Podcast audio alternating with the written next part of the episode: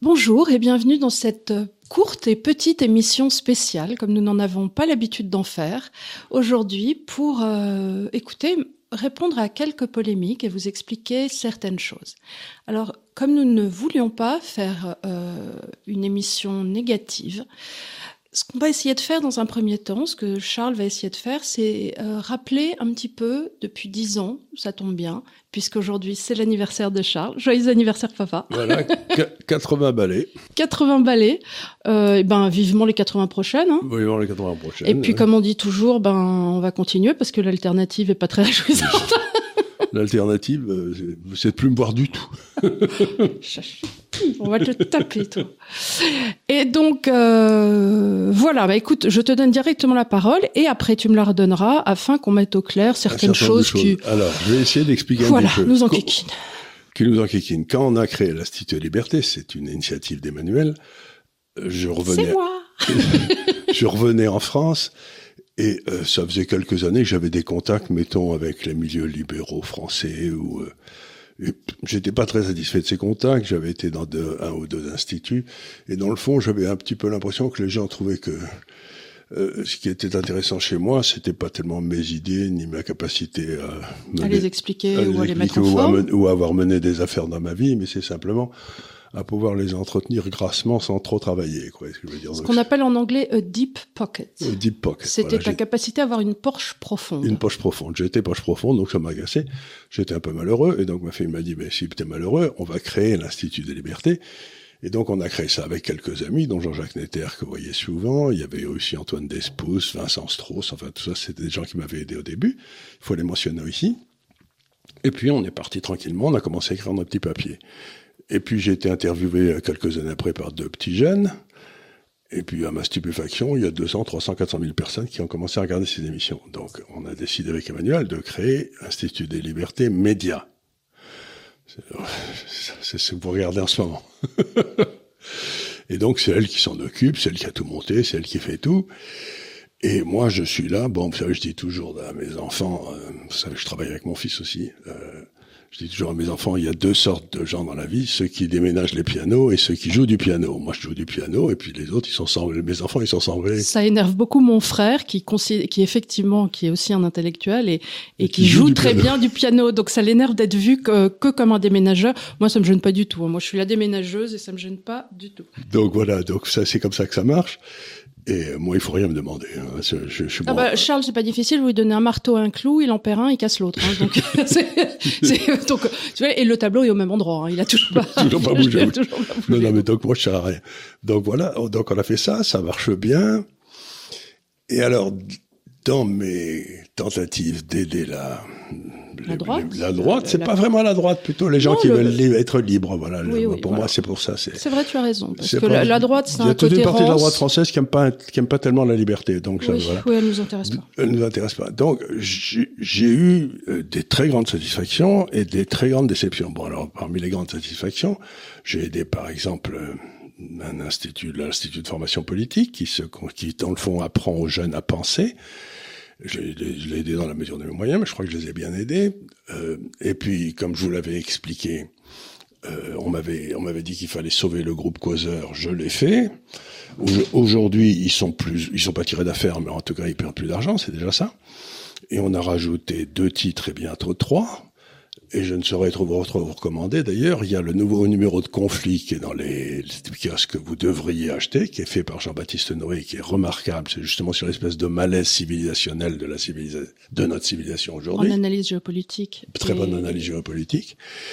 Il y a le dernier numéro de, de, de, Transition Énergie qui va sortir et qui est sur les, sur, euh, les, les, façons dont on, on pourrait euh, créer, créer la, euh, traiter la transition énergétique sans avoir, euh, sans avoir à détruire l'économie, ce qui me paraît aussi hein, donc des solutions pérennes et rationnelles. Mais vous vous rendez compte quand vous avez discuté avec les gens qui sont contre que dans le fond, le but de, de beaucoup d'écolos, c'est c'est pas d'arriver à une solution qui maintienne notre niveau de vie, c'est de nous punir de je ne sais pas quoi. Donc il y a un côté punitif aujourd'hui dans la et c'est contre ça que s'élève ce numéro. Et puis, euh, un peu à mon initiative, on, a, on, on, va, on, est en train de lancer un quatrième titre qui est l'histoire, aujourd'hui ça s'appelle, Et c'est euh, un peu thématique. Par exemple, il y a quelques années, ils avaient fait un, un numéro absolument remarquable sur l'esclavage. Et qui a trouvé le titre? Qui a trouvé la dame? La dame, c'est toi, non? Oui. C'est moi qui ai trouvé la dame. Donc voilà, maintenant on se retrouve avec, je me retrouve à la tête d'une organisation qui a quatre titres. Bon, on gagne pas des cent et des mille, mais on fait pas ça pour gagner des cent et des mille, pas plus qu'avec l'Institut de formation politique, pas plus qu'avec... Euh, c'est simplement pour défendre ceux qui veulent défendre l'idée de liberté. Voilà, c'est ça. C'est euh, Pour moi, si vous voulez causeurs, leur titre, c'est... Euh, surtout si vous n'êtes pas d'accord. Je suis pas toujours d'accord avec ce qu'ils écrivent, mais euh, je trouverais scandaleux qu'ils ne puissent plus l'écrire parce qu'ils seraient, ils sont à l'heure actuelle tués par l'interdiction qui a été faite à toutes les régies de publicité de leur donner la publicité. Donc, si les gens qui nous gouvernent ne veulent pas que ces titres survivent, moi je me considère dans le devoir de les, de les aider à survivre. Vous voyez ce que je veux dire? C'est Rien que par esprit de contradiction. Rien que par esprit de contradiction aussi. Euh. Et donc, et puis j'ai eu quelques déceptions, comme vous le savez, politiques, etc. Et la déception vient toujours, toujours de quelque chose d'extraordinaire. C'est qu'il y a des gens qui veulent faire des coups qui ne comprennent pas qu'on travaille dans la durée, que c'est une affaire à 5 ans, à 10 ans, à 15 ans, 20 ans. Ils veulent juste faire des coups politiques ou d'argent. Alors à notre époque, on appelle ça faire du buzz. Oui. Et euh, vulgairement, pour les réseaux sociaux, ça s'appelle faire du putaclic. Hein. Et il y a des journalistes qui sont spécialisés dans ça. On pense à Mike Borowski ou Myriam Paloma, qui sont des gens qui font effectivement ce que j'appelle du buzz et du putaclic. Et ils le disent, hein, ils le disent. Nous, on veut être connus. Alors évidemment, évidemment, ça se drape d'idées de patriotisme et tout ça, ça s'emballe. Mais in fine, sinon, dans des interviews, je crois que c'était chez Nicolas Sunrise où il disait, moi, je suis cynique et je veux faire du buzz. Je veux faire du buzz. Voilà. C'est une autre façon de dire, je veux faire du fric.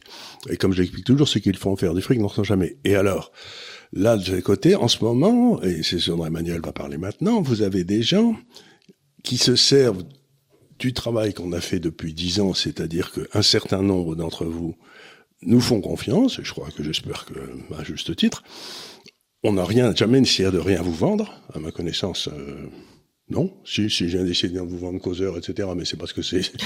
Non, c'est une. Euh, franchement, si personne voit que c'est une petite publicité gentille, oui. t'essaies pas de placer. Enfin voilà, les gens. Ils après. Pas, je dis pas que vous allez acheter causeur. Ils n'ont pas un canon sur la tempe jusque jusque chez le kiosquier. Tu non, vois non, non, c'est pas ça. Mais puis en plus, si tu veux, moi, euh, ils vont pas gagner d'argent avec causeur. Ils vont devenir plus intelligents peut-être, ou avec euh, transition énergie, etc. Mais ils vont pas gagner de l'argent, donc je sers pas. Puis il y a des gens qui aujourd'hui commencent à expliquer que vous savez que je suis un financier, que j'ai gagné de l'argent dans ma vie, que j'ai aidé d'autres personnes à gagner. Et vous savez qu'il y a tout... donc il y a toute une série de gens qui disent je travaille avec Charles Gave et euh, je suis dans ses bons papiers. Il m'a expliqué comment vous faire gagner de l'argent, etc. Ils vous vendent, ils vous vendent des. des voilà. Des, alors, c'est là où je là vais... où c'est là où Emmanuel intervient parce que ça c'est pas acceptable. Alors voilà. Alors avant de commencer, je voudrais juste te poser une question. En te regardant droit dans les yeux, tu es un homme d'honneur, tu ne mens jamais, non. tu n'as jamais menti. Est-ce que je suis avocat? Bien sûr, bien sûr, voilà, tu as été reçu le roi au barreau de Paris. Voilà, donc mon Troisième. père, mon père qui est un homme honnête, Mmh. droit et juste et qui n'a jamais menti, vous dit yeux dans les yeux, je suis bien avocat. Je n'ai pas besoin de vous montrer mes diplômes, ce que j'ai fait, ce que j'aurais pas dû faire, parce que je n'ai pas, dans cette polémique stérile, à montrer quoi que ce soit. Je ne suis pas en cause, je n'ai rien fait.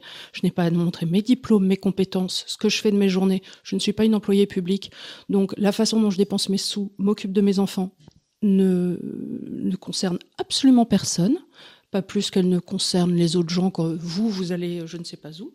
Voilà pour ça.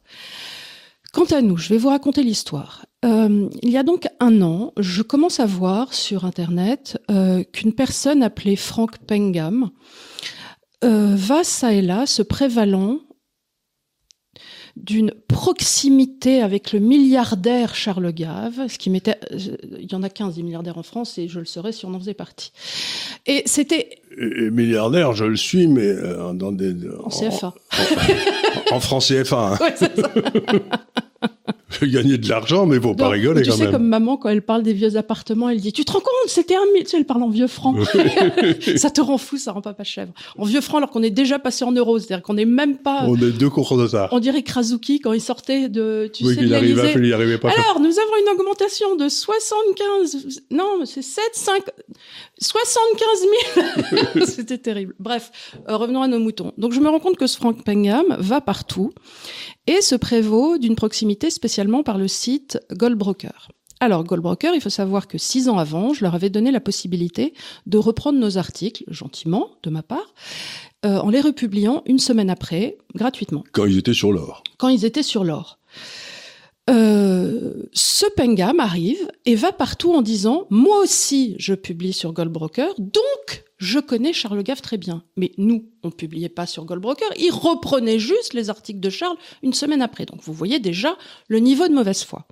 Qu'est-ce que je fais à ce moment-là? Je contacte Goldbroker, je fais un barouf et je leur dis hop, c'est fini, vous n'avez plus le droit, puisque c'est notre prérogative, de republier nos articles en me disant je coupe ça à la source, le Pengam, il va devoir arrêter de dire partout qu'il publie sur une plateforme. Pas du tout. Il a juste passé le truc au, au passé. Je publiais sur la...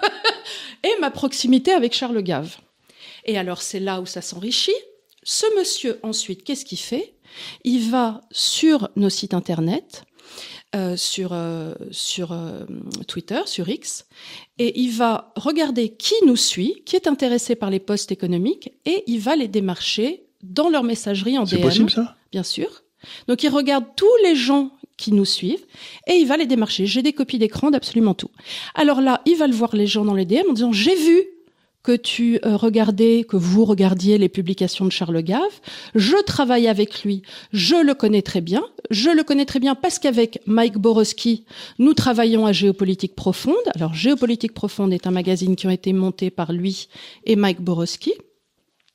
Ce géopolitique profonde les relie tous les deux. Et Mike Borowski de son côté par Radio Courtoisie et TV Liberté vous rencontrent tous. Quand je dis tous, c'est qu'ils se servent aussi de l'image d'Olivier Delamarche, qui en a informé son avocat, euh, de Jovanovic, de la même façon, de Philippe Erlin, de la même façon, et de tout, en gros, les financiers de la place. C'est-à-dire, ils font des grands visuels où ils prennent toutes vos têtes, ils les mettent dessus, et ils disent, ces gens-là sont pour la débancarisation, euh, ils travaillent avec nous, travaillez avec nous. Et tout ça travaille aussi avec géopolitique profonde, de ce que j'en ai vu en tout cas des preuves que j'en ai. Ce sont les mêmes personnes. Et ça existe, Géopolitique Profonde? Alors, Géopolitique Profonde existe. C'est un magazine qui a été monté euh, visiblement cet été, dont les gens commencent à se plaindre, et j'ai des plaintes auprès de... parce que en plus, l'abonnement est très cher. Et se veut un niveau d'expertise. J'ai demandé les diplômes du Frank Pengam en question, qui a une double licence. Alors monsieur se vend comme un expert international. Je crois qu'il a une licence de sociologie et quelque chose d'histoire de l'art. Enfin bon, bref. Euh, alors c'est assez embêtant parce que quand il va voir les gens dans les messageries privées, euh, il va en messagerie privée leur dire voilà, Charles Gave dit qu'il faut se débancariser. Or, tu n'as jamais, dit, ça. Première chose. Débancariser, ça, veut dire, en gros, il dit à des petites gens, sortez votre argent des banques.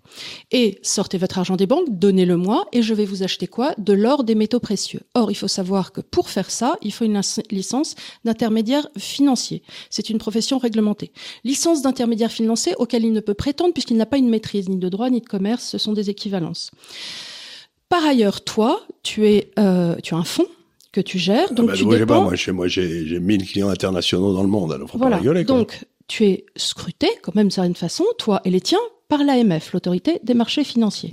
Donc, cette personne, en invoquant ton nom, potentiellement peut attirer les foudres de l'AMF et, et faire en sorte qu'on ait aussi des emmerdements noirs. Donc c'est quand même aussi un peu fort eh ben de on va porter plainte. Mais bien sûr qu'on va porter plainte. Et c'est pour ça que j'ai fait la lettre pour Sabrina, que tu n'as pas réussi à l'envoyer, mais on va l'envoyer. J'ai pas réussi parce qu'il y avait des problèmes avec voilà. mon ordinateur. Bon ça va se faire. Évidemment, les plaintes vont être faites parce que, encore une fois, et c'est pour ça que j'ai fait ce barouf aussi sur Internet, parce que je veux qu'on puisse avoir une responsabilité dégagée de cette ouais. affaire, toi, en tant que personne physique, et, je ne veux et pas, pénalement. Et je ne veux pas qu'on utilise mon nom.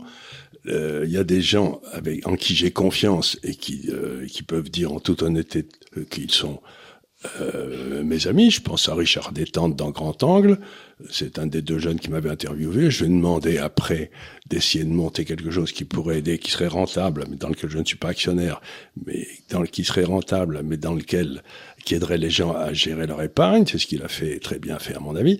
Donc que Richard Détente dise de temps en temps euh, je parle à Charles, c'est évident et ça ne me gêne pas parce que j'ai confiance en lui, mais des gens que je connais ni des lèvres ni des dents et qui viennent me... Mais c'est pour ça, je te dis, il y a, y a, une espèce... En fait, c'est...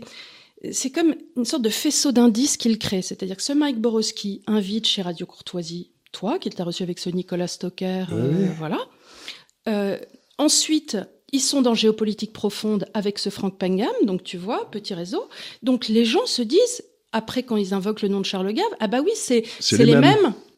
Et d'ailleurs, ton nom est marqué partout partout.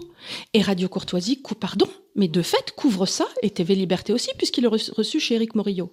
Donc, et personne n'a relevé, et, tout le monde euh, ferme les yeux euh, tranquillement des agissements de ce Mike Borowski. Moi, je trouve ça quand même. Alors, moi, ce que j'aimerais juste dire, c'est que toi, tu es là depuis dix ans. Tu as aidé tout le monde. Tu as, tu as filé des sous quand même à tout le monde. À droite, à droite, à, droite, à gauche. TV Liberté, Radio Courtoisie. Euh, tout le monde, tout le monde a eu en son temps, et d'ailleurs ils viennent parce qu'ils ont tous des problèmes temps après temps. Je et peux pas aider tout le monde. J'ai essayé d'aider ce que je pouvais et qu'ils méritaient. Attends, et ils te font ça? Pardon, mais euh, euh, ils n'ont pas de, ils ont pas de jugement. Ils n'ont pas de jugement.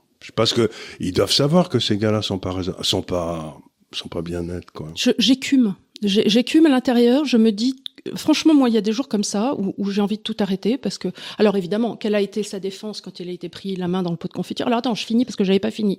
Donc le Franck Pengam finit, va voir les gens en leur proposant des solutions de débancarisation. Donc c'est quoi? En général, c'est vendre de l'or, acheter de l'or.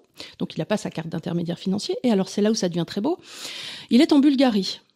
Alors pour faire ça, donc le gamin qui a rappelons une licence sociologie, je sais plus, j'ai pas regardé, j'en ai rien à foutre. Euh, il est en Bulgarie. Sa société était au début immatriculée dans le commerce du bois.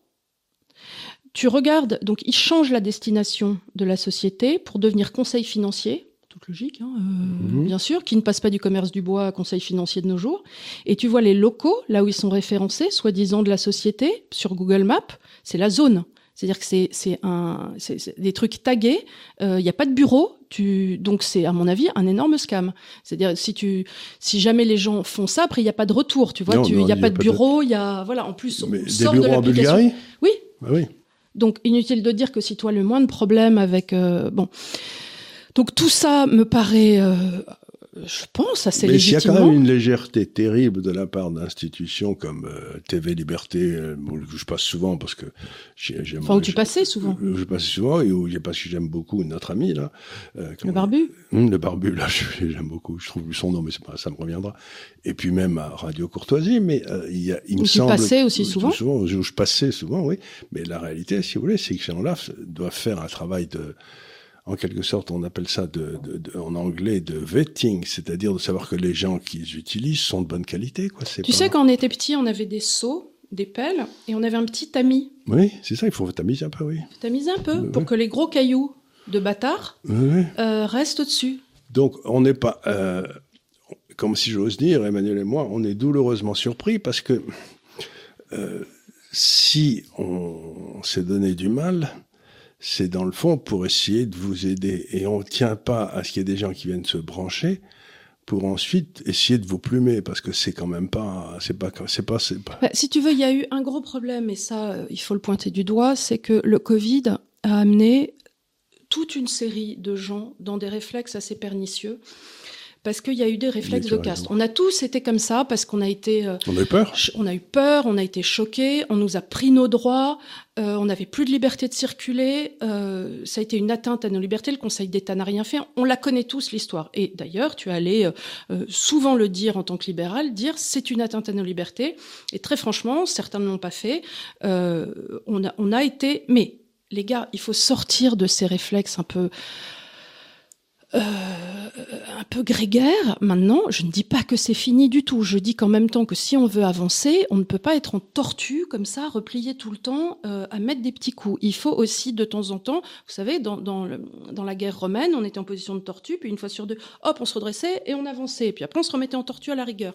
Mais là, il y a un moment, il faut avancer. On va pas rester trois ans, quatre ans en tortue. Il faut, faut y aller. Non, ce que tu dis, c'est donc que euh, ces espèces de, de peurs dans lesquelles ils nous ont collés a déclenché chez les gens une panique qui les amène à, à, prendre des décisions stupides, quoi. Non, ils, à croire, ils, se, ils, se, mettent à, à, penser en boucle et à dire que tout le monde est méchant, le, il y a, un complot, etc. Les, les gens rentrent dans une espèce de chose où il n'y a plus de vérité, il n'y a euh, ni de blanc ni de noir, et des gens comme Borowski entretiennent ça euh, en faisant, je te dis, de l'information de caniveau. En, je pense que le rôle, pardon, mais là je vais ouvrir, mais le rôle d'un leader, si toutefois euh, la communauté t'a donné ce rôle-là, c'est de tirer les gens vers le haut. Oui, absolument. Et ces gens-là qui temps après temps, ramènent tout le monde vers le bas, vers la nasse, vers le caniveau, où ça n'est que ah, euh, la, Madame Trogneux, Brigitte Macron, tous ces trucs-là, c'est dégoûtant, c'est c'est du cul de bafos, c'est c'est des euh, je vais vous dire, si Brigitte Macron est un homme, tout le monde s'en fout, mais enfin, je veux dire, c'est pas. Est-ce que vous pensez sincèrement que dans les années 60, euh, des, gens qui avaient une boulangerie, euh, pâtisserie, pourraient avoir le bras assez long pour aller changer un état civil euh, sur 30 ans? Non, mais réfléchissez deux minutes simplement en termes de, la façon dont fonctionne le, les recours en Conseil d'État. Enfin, je veux dire, il faut, il faut vraiment.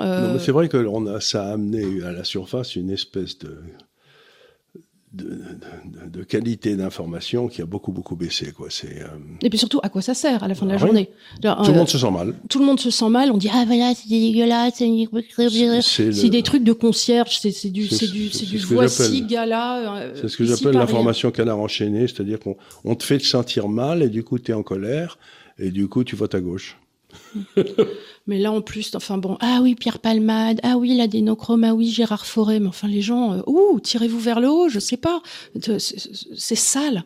Bon, bref. Et donc, euh, Borowski, pour terminer le truc, comme euh, je l'ai mis un peu en face de ses contradictions sur les réseaux sociaux, qu'est-ce qu'il a fait? Eh ben, il s'est dit, je vais salir Emmanuel Gaff. Donc là, il est en train de faire chanter les trucs en disant, si elle ferme pas sa gueule, je vais faire des dossiers de révélation. Monsieur dit qu'il a trois témoins qui peuvent faire dire des choses absolument terribles sur moi. Moi, je veux dire, je suis très à l'aise. Euh, il y a cinq ans, personne me connaissait parce que bah, on m'a un peu balancé là-dedans. J'y connaissais rien. J'étais une mère de famille avec ses deux enfants de la Providence et de la Tour qui les amenaient à la gym et qui allaient faire les voyages à Lourdes. Donc, j'étais pas euh, bon. D'où le fait que j'ai fait des erreurs au début, mais ça, c'est pas la question. Et puis, euh, et puis j'ai une vie euh, ben, euh, entre mes chats, mes animaux, toi et, euh, et maman quoi. Enfin je veux dire c'est pas, je sais pas. Alors après il dit oui elle fout rien et tout ça. Oui c'est possible on va dire que je fous rien et que tu sais comme disait maman avait une copine qui avait quatre enfants et qui était six enfants six enfants et qui était mère au foyer quand on lui demandait ce qu'elle faisait elle disait bah moi rien je me fais les ongles toute la journée à lire des magazines de luxe. C'est ça je tourne les pages des magazines de luxe elle disait. Avec six enfants, les gens lui demandaient ce qu'elle faisait dans oui, Oui, voilà. Bah, avec six enfants. Bon, alors moi, tu me diras, j'en ai que deux, mais en tant que mère célibataire, je peux dire que ça m'a bien occupé. Et puis, de toute façon, ce que je fais de ma vie, ça regarde personne. À partir du moment où c'est pas l'État qui me paye, hein, je vois pas. Absolument. Si j'ai envie de faire du macramé toute la journée, ça ne regarde de personne. Et donc, euh, ben on attend avec impatience ces révélations. Oui, alors on attend non seulement ces révélations, alors sa première révélation étant de dire, alors ça je le dis pour les gens qui ne savent pas, oui, elle n'est pas avocat car on ne la trouve dans aucun registre, d'aucun barreau. Ben oui, alors ça va s'appeler l'omission. Hein C'est-à-dire que nous autres, les avocats, quand nous prenons une profession salariée, chose que j'ai encore dit la semaine dernière en disant qu'on avait augmenté notre masse salariale par deux avec Léonard, Euh, je suis en salariat, ce qui est ipso facto si vous regardez sur Légifrance, mais évidemment on va pas demander à Borowski de savoir servir de Légifrance, il sait déjà servir de Google, donc c'est pas mal pour le renard syphilitique qu'il est en fin de vie.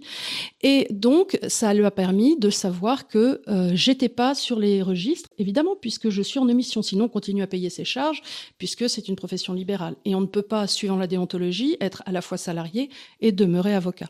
Évidemment, je n'ai pas plaidé depuis que je suis salarié, puisque ça sera en contradiction avec la déontologie mais je n'ai nulle part, absolument nulle part, ni sur notre site. Je ne sais pas comment Borowski arrive à avoir des entrées où il y a marqué que je suis avocat, ils ont dû bitouiller des trucs, j'en sais rien. Je suis avocat tu as de été formation. Avocat. Non, je suis avocat de formation. Mmh. Je peux redevenir avocat demain puisque je suis en émission, je n'ai jamais été radié. Et aujourd'hui, eh ben, je travaille à l'institut, chose que je dis absolument, mais toutes les semaines. Et dont, et de toute façon, je, je suis directrice exécutive, donc il n'y a pas de, voilà. Et remettre en cause ma formation, mon examen, euh, le fait que est, euh, absolument ignoble, euh, nul, non seulement tu non avenu. Tu as, avocat, tu as suivi la formation d'avocat en France, mais aussi aux États-Unis, dans une des meilleures universités non, américaines. On peut dire ce qu'on veut de moi, mais j'ai eu un parcours intellectuellement très brillant. J'ai fait ma double maîtrise, ensuite j'ai été prise en master 1 euh, d'Assas, qui est très difficile à avoir où j'ai eu mention bien à la fin de mon diplôme. Je suis partie fin à la Madiouk. Je suis rentrée en juillet. J'ai travaillé tout l'été. J'ai passé le barreau en septembre. L'oral, le grand oral en novembre. J'ai commencé l'école d'avocat dans la foulée. j'ai été prise en stage chez Moquet-Board. Je faisais le barreau le soir euh, à Charenton, enfin rue de Charenton à Bastille. Au bout de 18 mois, la première fois que j'ai pu, j'ai passé, euh, j'ai prêté serment, donc le 18 janvier 1996. Vous pouvez vérifier sous le bâtonnier Vatier, dans la cérémonie qui était à la bibliothèque de l'ordre, puisque j'étais lauréate du barreau. Et, euh, et j'ai fait tout ça d'une traite, brillamment, donc, euh, s'il y a bien quelque chose sur lequel j'ai pas d'ordre, enfin pas de message à recevoir, c'est ça. Alors après, j'aurais dû peut-être continuer en thèse, mais j'avais envie de rentrer dans la vie active. Et, et, voilà. Et je, c'est complètement, mais ça montre la mauvaise foi et la bassesse de ce gars qui, plutôt que de se répandre en excuses, ce qu'ils auraient dû faire pour avoir utilisé ton nom et, et quelque part te mettre dans l'embarras parce qu'on pourrait se retrouver avec des contrôles, euh, préfère salir, traîner dans la boue. Et j'espère simplement que les personnes qui l'emploient auront à cœur de, de percer à jour ce, non, mais surtout que, surtout, cette façon de faire. Surtout, surtout, n'achetez rien à ces gens-là. N'achetez rien, n'achetez pas géopolitique profonde, euh, n'achetez pas ce qu'ils vous proposent. Moi, je pense n'achetez pas géopolitique profonde parce qu'ils se présentent comme des experts et, et ils n'en ont pas l'expertise. Ça, c'est la première chose. Donc, si vous voulez acheter un bon magazine, on peut vous en, on peut vous, en proposer. Vous achetez conflit, c'est très conflit. bien. Tu sais, tu sais ce qu'il va dire? Elle va dire, c'est pour ça qu'elle dit du mal des géopolitiques profondes, c'est parce qu'elle veut vendre conflit, je suis sûr. Ils sont tellement et dans lequel vous trouverez un excellent article d'un remarquable auteur de le mois de Charles moi. J'explique pourquoi l'océan Indien va, va exploser. Le gamin Frank Pengam avec ses trucs là, euh, tu verrais, c'est alors 18 pages, 18 pages faites de soit c'est du coaching de vie, soit c'est alors le type il est expert en tout, il est expert en géopolitique, il est expert en finance hein, puisqu'il conseille des gens en débancarisation, il est expert en je te dis coaching de vie avec son poulpe sur la tête, bon bref, et euh, il a une double licence et il voudrait gérer un truc de géopolitique avec des articles de Laurent Ozon, d'autres personnes dont il qu'il corrigerait. Et il veut aller à des conférences et s'asseoir à la même table qu'Idrissa Berkham. Je, pardon, non, mais, c'est pas sérieux. Bref. Non, non, mais bref, quand tu es à ce niveau-là, tu fais des cafés. Voilà, voilà. Non, mais ce qu'on doit dire, c'est voilà, il y a des gens qui nous, euh, qui ont essayé de se servir de nous. Et euh, encore une fois, je considère que le principal euh, travail d'Emmanuel, c'est de protéger son père. Elle est, qu'est-ce qu'elle fait en ce moment Voilà. Voilà. Donc, écoutez, c'était une petite vidéo de, de mise au point. Euh, ce qu'on voudrait dire, c'est qu'il nous arrive à peu près tous les trois ans, bah, comme il nous était arrivé un petit peu avec Tegner, euh, Eric Tegner et de sang, euh, d'attraper un coup de sang parce que ces gens-là nous ont volé et que ça fait jamais plaisir, surtout d'être volé par les siens. Si vous voulez, moi c'est la méta, c'est l'image que j'emploie toujours, c'est-à-dire c'est un dîner de famille. On a l'impression d'être en famille à table, on laisse son sac à main euh, dans la pièce commune et on revient euh, et on vous a piqué et on vous a piqué 100 euros. Donc forcément, vous prenez une colère parce que vous dites, mais enfin, qui a pu faire ça puisqu'on est en famille? Et ben, ça veut dire qu'il y a des membres de la famille qu'il faut plus inviter. Ben voilà, et qu'on, voilà. Donc, on vous dit ça, on cherche pas à les détruire, on s'en fout, mais simplement, on le, méfiez-vous, personne n'est habilité à parler en mon nom personne. Non, je cherche pas à les détruire, moi je cherche à protéger les petits, voilà, les petits. qui vont et se il faire faut vous protéger, il faut vous protéger. Et la seule façon de protéger les petits, c'est alors il y a deux choses. Il faut protéger les petits et deux, il faut, à mon sens, exclure les fruits pourris du panier de fruits pour pas qu'ils pourrissent les autres fruits. Oui, Ça, c'est mon analyse. Et moi, si, oui, tout à fait. Parfait. Ben voilà. Voilà, écoutez, merci d'avoir euh, suivi cette petite mise au point et nous allons continuer en enregistrant euh, la deuxième émission qui va parler de choses sérieuses, à savoir nos questions sur l'économie. Voilà. Merci de nous Merci avoir suivis.